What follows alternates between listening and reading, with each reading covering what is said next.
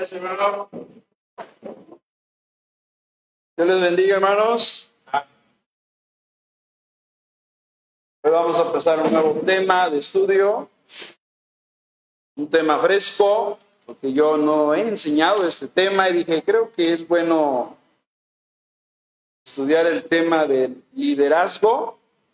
En la Biblia hay hombres líderes y hay mujeres líderes. Esther fue una líder, Ruth, una líder, Débora, la jueza de Israel, fue líder. No dudo que allá en Lucas 8, 1 y 2 se menciona un grupo de mujeres líderes. Y que el liderazgo es un tema muy bíblico, un tema que es muy necesario. Vamos a ir al pasaje de hoy, que es tercera de Juan, que ahí nos habla del tema del liderazgo, algunos detalles muy importantes que ver. Vamos a ponernos en pie. Desde el versículo, ahí dice 9, pero es desde el 5, hermanos. Desde el versículo 5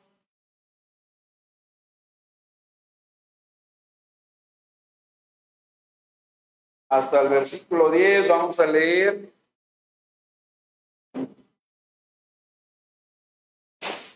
O sea, cinco versículos. De tercera de Juan, igual, este es un pasaje nuevo para predicar. Para mí, yo no, no recuerdo haber predicado nunca de tercera de Juan. Dije, voy a explorar nuevos pasajes. Bueno, ver otros textos para salir de los clásicos. No, hay otros pasajes. La Biblia es muy rica en significados y pasajes. Hoy vamos a entrar en tercera de Juan. No tiene capítulo, solo es un capítulo, hermanos, porque nada más son 15 versículos. De hecho, la Biblia no se escribió en capítulos ni en versículos, hermanos, por si no sabían algunos.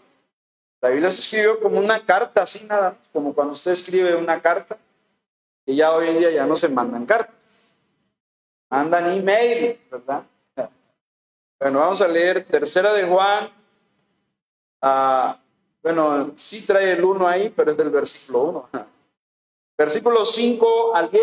Voy a leer el, 1, el 5, ustedes el 6 y así ah, hasta el versículo 10 nos unimos todos. Bien, la palabra del Señor dice así, amado, fielmente te conduces cuando prestas algún servicio a los hermanos, especialmente a los desconocidos. Porque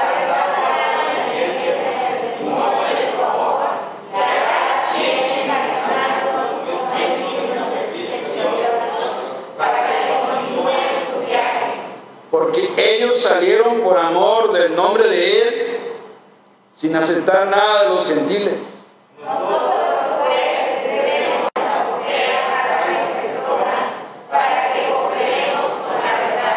Yo he escrito a la iglesia, pero de otra vez, el cual le gusta tener el primer lugar entre ellos, no nos recibe.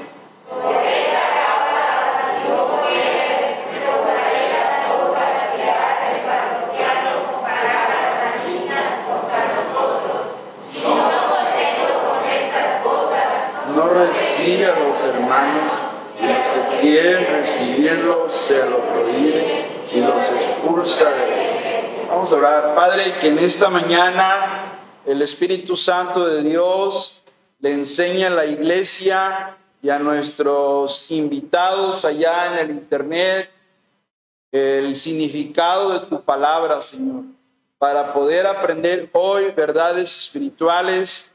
Y hoy inauguramos un nuevo tema de estudio, un tema muy bíblico, que es el tema del liderazgo, Señor. Te doy gracias porque eres un Dios que llama, un Dios que invita, un Dios que hace partícipes a sus hijos en el plan mundial de evangelización. Y para ello tú requieres de líderes cristianos, Señor, que cuando son llenos del Espíritu, pueden ser de gran bendición en tu iglesia y en el ministerio. Así que oramos porque hoy bendigas este estudio, hoy lo inauguramos en el nombre de Jesús para que sea de gran poder y edificación a esta iglesia. Oramos en el nombre de Cristo Jesús. Amén. Sentados, hermanos, porque hoy vamos a conocer el verdadero liderazgo. Empezamos con una gran pregunta para disipar las dudas, para disipar las confusiones. Hablemos de la gran importancia del liderazgo. ¿Qué es el liderazgo?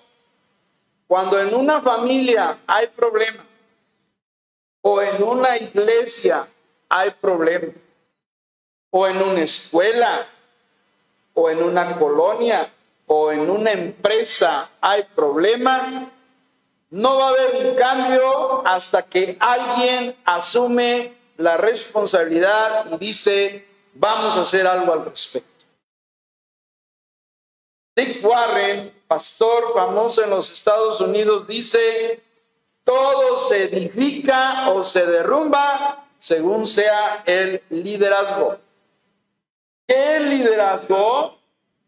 Liderazgo es un conjunto de habilidades gerenciales o directivas que un individuo tiene para influir, esa es la palabra clave de liderazgo, en la forma de ser de las personas o en un grupo de personas determinado, haciendo que este equipo, esta escuela, esta iglesia, esta familia, depende del grupo social, esta colonia, depende, trabaje con entusiasmo en el logro de metas y objetivos. Es una definición secular de allá del mundo empresarial.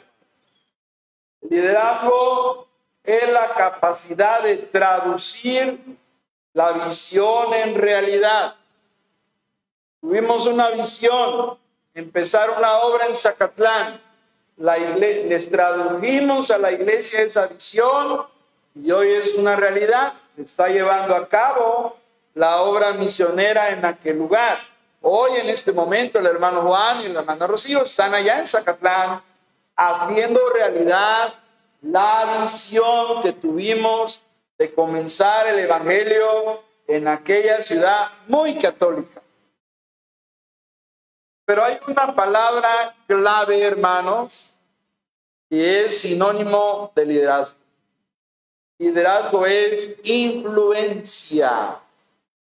Es lo mismo. Dicho de otra manera, cuando una persona influye en otros, está ejerciendo liderazgo.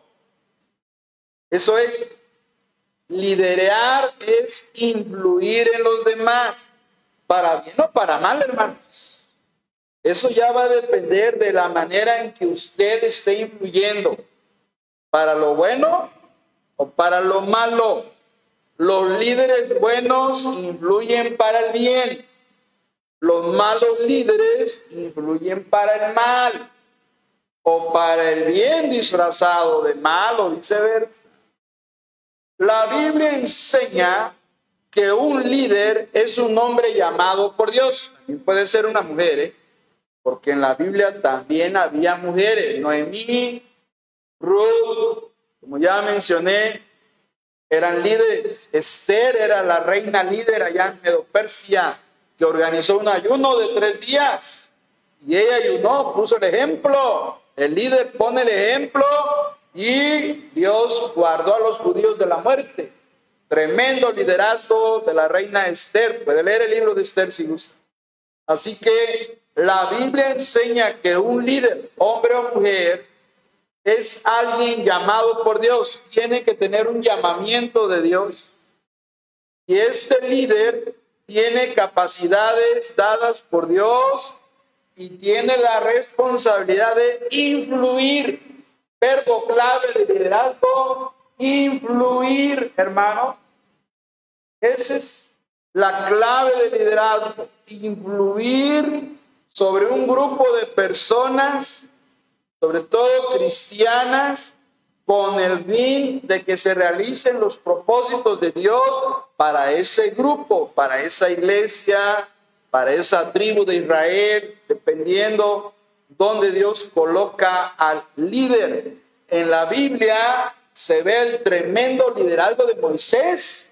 Moisés fue el líder que Dios lo llamó por medio de una zarza, se han acordar, que ardía y no se quemaba.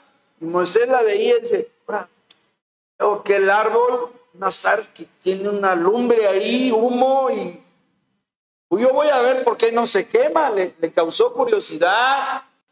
Y ahí se llama el llamamiento de Moisés, Éxodo 3, ahí léalo después. Y dirigió, fue el líder del Éxodo para sacar, acuérdense que Moisés tiene la idea de sacado del agua, porque cuando era bebé, ¿se acuerda? Lo protegieron poniéndolo en una cuna que flotaba, porque Faraón mandó matar a todos los niños menores de dos años. El diablo queriendo acabar con Israel, el pueblo de Dios. Pero bueno, es otro tema. Pero Moisés fue sacado por la princesa de la hija de Faraón y mandó a Miriam, la hermana, que lo estaba cuidando como flotaba en el río Nilo, y lo sacaron. Y ese ministerio de sacar, él lo tuvo que practicar para sacar a Israel de Egipto y llevarlos a la tierra prometida. Moisés, tremendo líder. Josué, el sucesor, llevar al pueblo, cruzar el río Jordán y tomar la tierra prometida. Otro gran líder, David, el gran militar, el gran guerrero de Dios, el que cantaba más bonito que todos. David, otro gran líder, poniendo el ejemplo de vencer un gigante de tres metros de altura, hermano.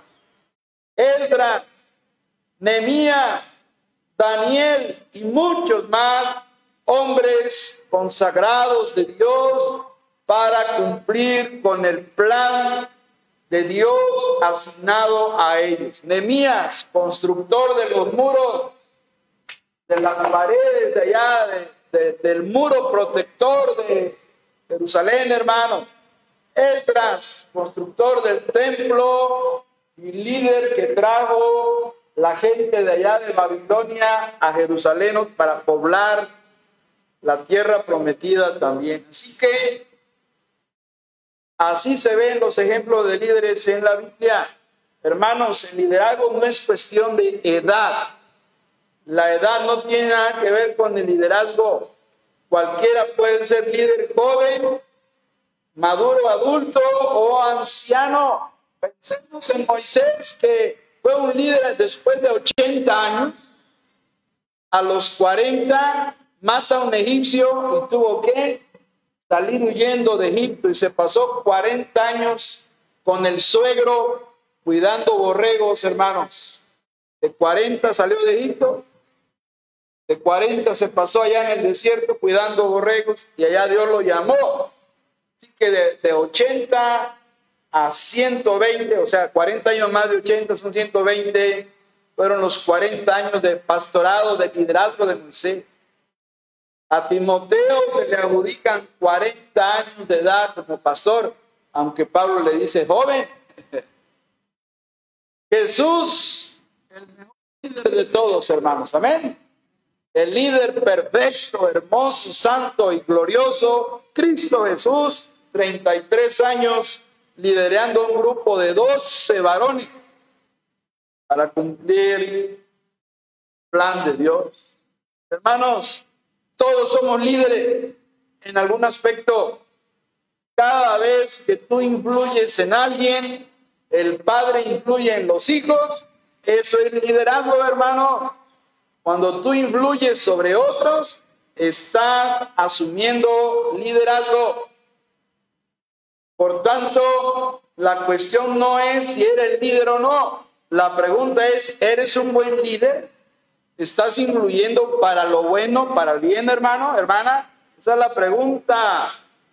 en la epístola que leímos hoy, se mencionan tres líderes buenos y uno malo. Juan contrasta cómo es el buen líder cómo es el mal líder. Así se enseña. Tercera de Juan, el asunto básico es el liderazgo en el apoyo de los siervos de Dios desde una perspectiva diferente. Juan en esta carta condena, reprocha la falta de hospitalidad a los ministros fieles de la palabra y da instrucciones a un hombre llamado Gallo. No Gallo, hermanos, porque no dice kikiriki.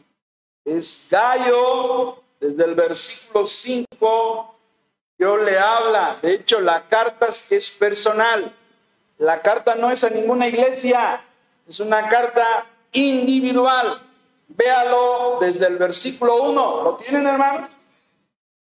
Dice, el anciano, ese es Juan, que ya andaba en los noventas de edad, hermanos, en los noventa y tantos, según cálculos.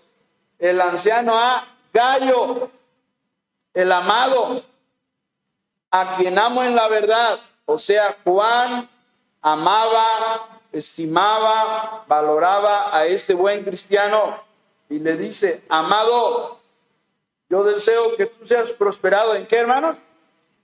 En todas las cosas. Y que tengas salud, así como prospera tu alma. Parece que estaba enfermito de algo.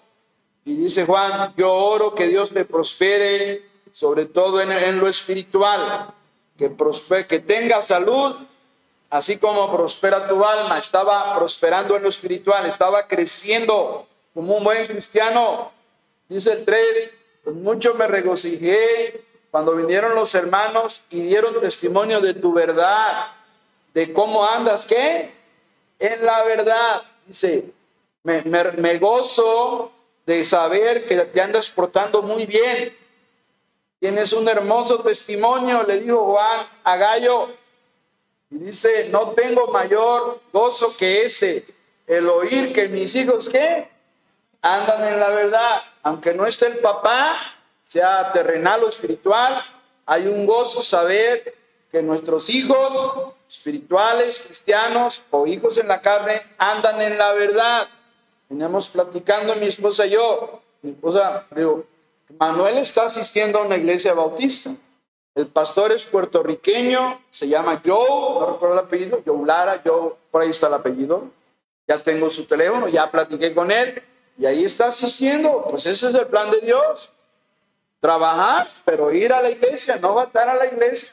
Porque la bendición de Dios, hermana, está en tu asistencia a la iglesia, hermano. Si tú descuidas a Dios la iglesia, cuidado con esto. Así que hay un gozo saber que nuestros hijos andan en la verdad. Y luego le habla desde el versículo 5, hermano. Se llamaba Gallo pero Juan le dice, amado, le dice, fielmente te conduces cuando prestas algún servicio a los hermanos. Una buena cualidad de un líder es que se conduce fielmente y le presta un servicio a los hermanos, es servicial. Un líder es servicial, es fiel, se conduce bien y es servicial especialmente a los desconocidos, se revieran los predicadores que no, no eran del área, que andaban itinerantes. Dice el 6, los cuales han dado ante la iglesia testimonio de qué, hermanos? De tu amor. Un líder es amoroso. Y harás bien en encaminarlos como es digno de su servicio a Dios para que continúen su viaje. Dice, ayúdalos, apóyalos. Eh, esos hermanos necesitan que se les ayude con una ofrenda, llevándolos a comer. Apoya a los siervos, es lo que está pidiendo Juan a los, a los evangelistas itinerantes. Y dice el 7, porque ellos salieron por amor del nombre de Él, sin aceptar nada de los gentiles. Y dice el 8, nosotros pues debemos acoger a tales personas para que cooperemos con qué? Con la verdad, con la palabra de Dios, la predicación de la palabra. Así que hay aquí cualidades de un buen líder, pero, pero, desde el, en el versículo 9 y 10, también hay señales de un mal líder, hermano. se habla de los dos, un buen líder y un mal líder. A mí se me ocurrió la palabra síndrome, el síndrome de Diótrebe. Un síndrome en medicina es un conjunto de fenómenos que concurren unos con otros y que caracterizan una enfermedad determinada en medicina, pero también se aplica a las demás áreas, conjunto de fenómenos que caracterizan una situación. Y Diótrefes tenía un síndrome, es un ejemplo de un líder que imponía su manera de ser sobre la iglesia, sobre los hermanos, y no respetaba los criterios bíblicos, como se ve en el pasaje, versículo 9 y 10.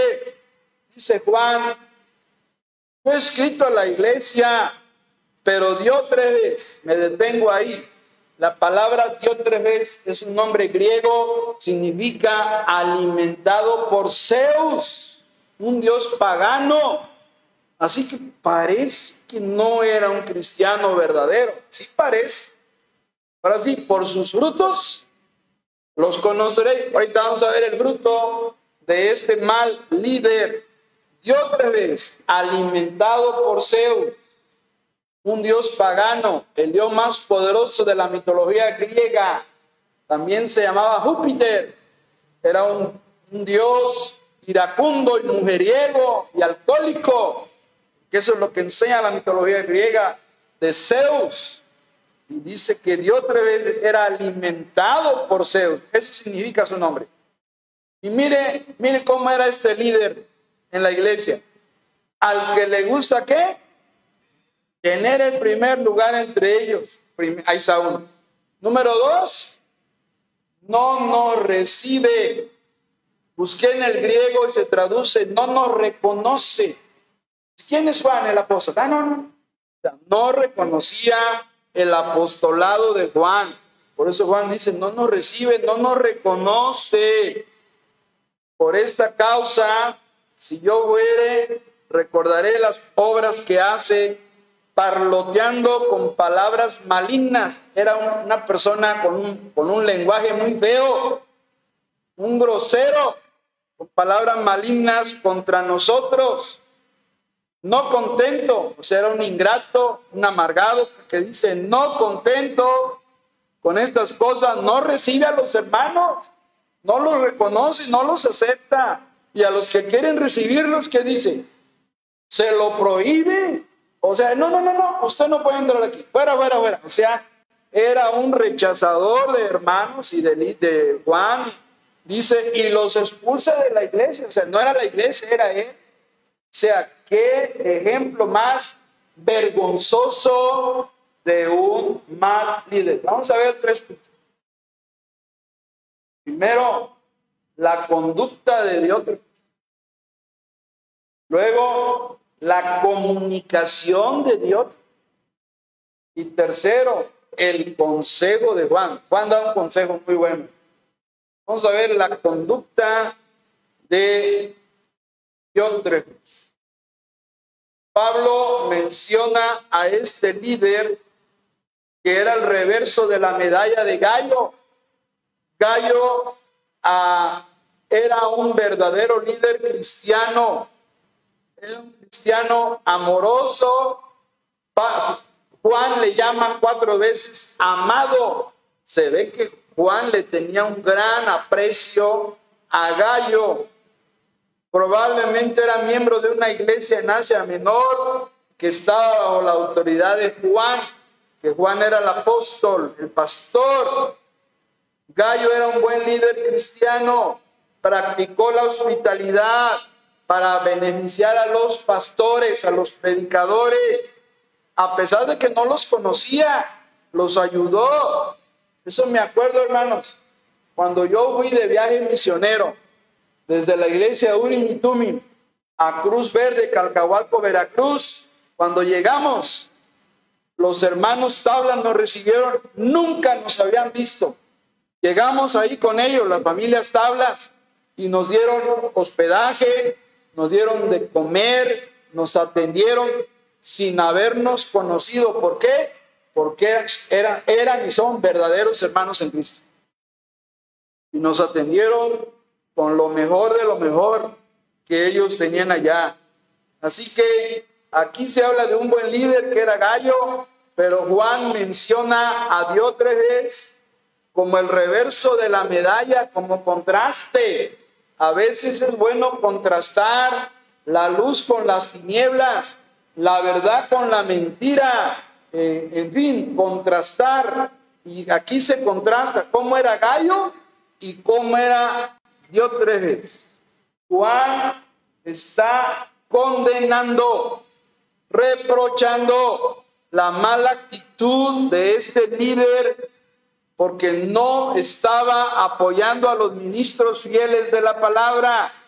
Hubo reportes que le llegaron a Juan de que había predicadores que habían sido aprobados y habían viajado a una iglesia, pero se les había rehusado el apoyo, se les cerró la puerta a esos predicadores y el que lo hizo fue este Diótrefes. No proveyó albergue, hospitalidad, un cuarto para dormir, una cama, una mesa por este hombre que dominaba la asamblea. Él era la autoridad encima de la iglesia. Cuando la, Biblia enseña que te mire, espiritualmente hay una autoridad máxima, se llama Cristo Jesús, la cabeza de la iglesia. Él es la autoridad máxima, pero aquí en la tierra aprenda la iglesia.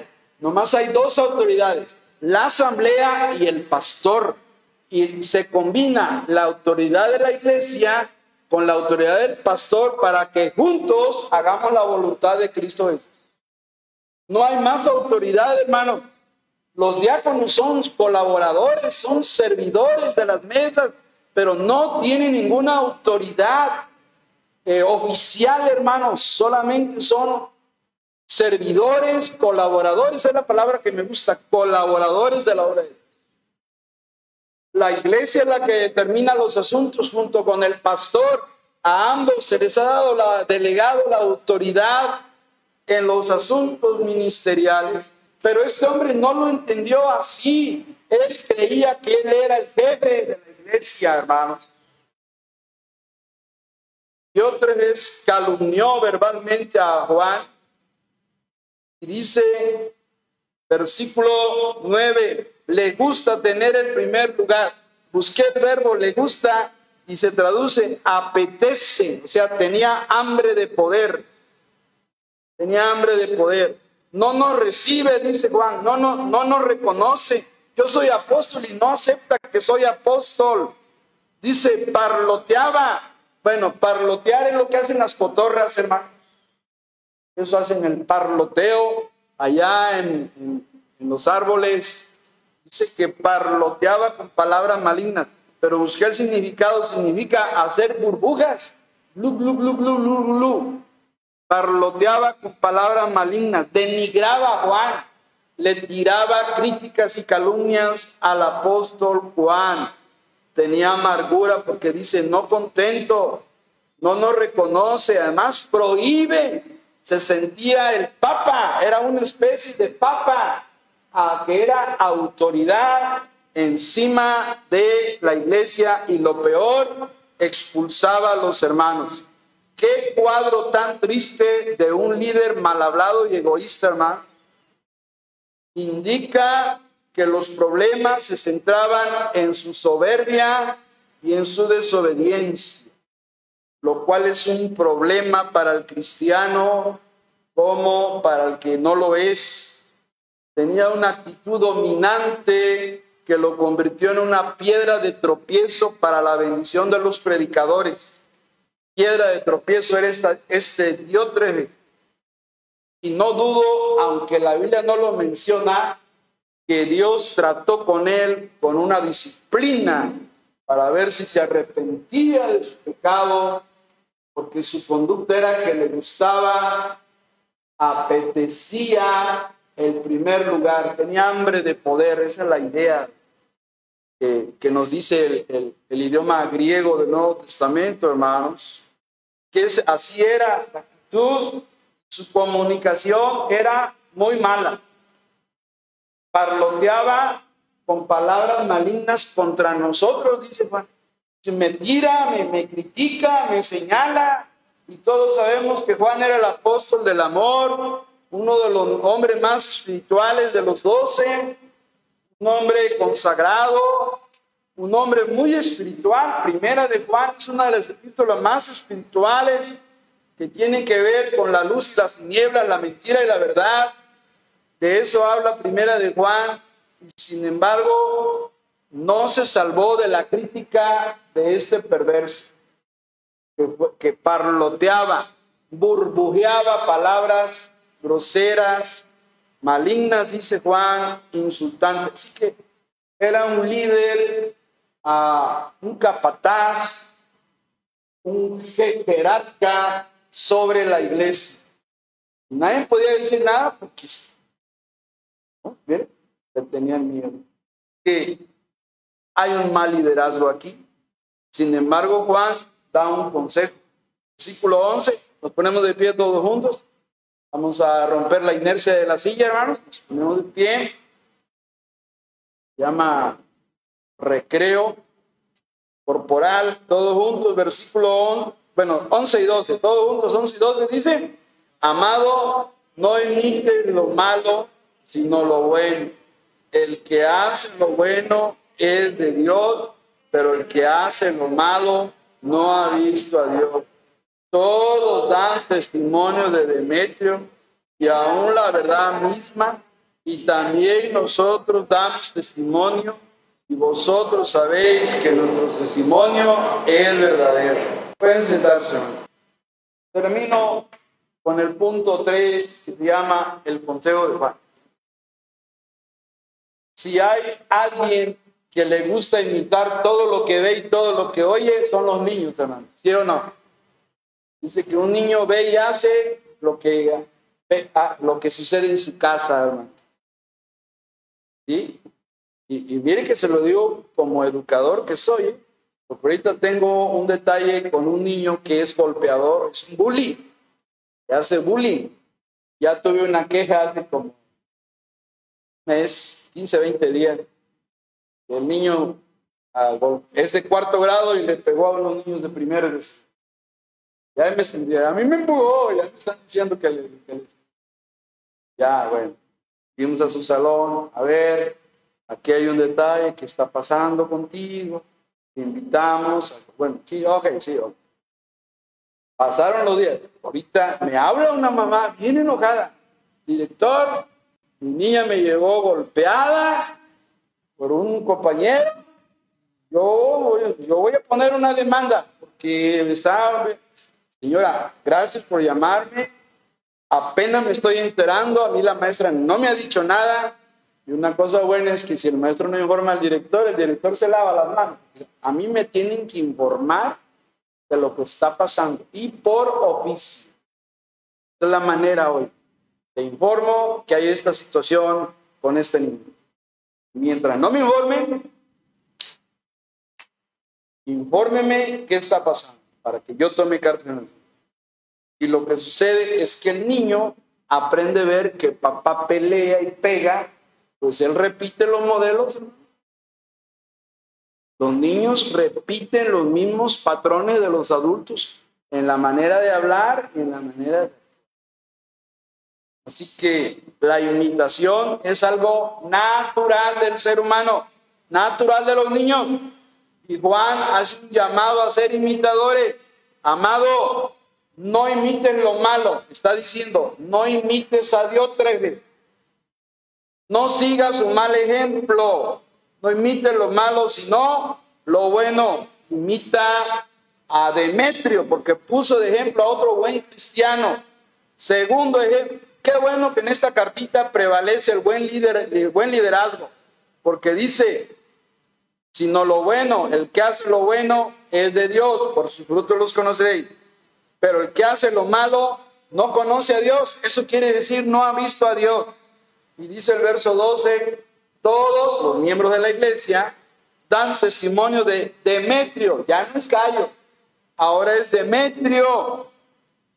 Y aún la verdad misma, y también nosotros damos testimonio, dice, certificamos que Demetrio es un buen líder, un buen cristiano, y vosotros sabéis que nuestro testimonio es verdadero.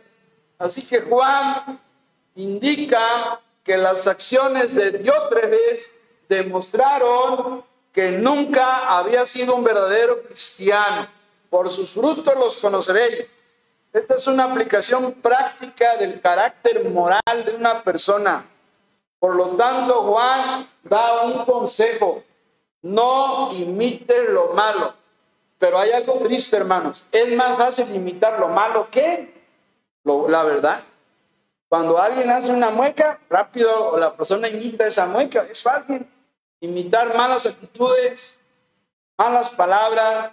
Es muy fácil ser imitadores. No solo los cómicos son imitadores, los cristianos somos imitadores. Y Juan dice, no imiten lo malo, sino lo bueno. Así le dijo a Gallo y le digo, y te voy a poner un ejemplo, hermano Gallo, imita a Demetrio. El testimonio de Demetrio, otro buen cristiano, era bien conocido en aquella región. Nada se sabe más de Demetrio. Probablemente él llevó la carta de Juan a Gallo. Por eso Juan lo menciona dentro de la carta lo cual sirvió para recomendarlo delante de Gallo. Demetrio se ve aquí como un modelo excelente y digno de imitar porque practicó en su vida la palabra de Dios, un buen cristiano. Por eso dice el 12, todos dan testimonio de Demetrio. Era un buen líder también, igual que Gallo, igual que Juan. Juan, primer líder. Gallo, segundo buen líder. Demetrio, tercer buen líder. En cambio, Diótrefes quedó reprobado. Y hermanos, que conste que quedó reprobado, escúcheme bien, para toda la eternidad. Su nombre ya quedó escrito como alguien que estaba causando problemas en, la, en las iglesias. Interesante. Ya Dios lo dejó ahí su nombre, porque mire, se seca la hierba, se marchita la flor, pero la palabra de Dios permanece para siempre, hermano. La Biblia nunca se va a acabar, nunca será destruida, nunca va a desaparecer, porque la Biblia es Cristo hablando de parte de Dios a nosotros. Eso es la Biblia, la palabra escrita de Dios, así como Cristo es la palabra viva de Dios. Y en esta palabra, el nombre de ese fulano, perdón que lo llame así, de ese sujeto quedó exhibido, que se, se dio a conocer. Tengan cuidado con este, porque le gusta tener el primer lugar. No se sujeta a Dios, no se sujeta al pastor, no se sujeta a la iglesia, hace lo que quiere. Yo no dudo, hermanos, no dudo para nada que Dios trató con disciplina con ese hombre, no lo dudo.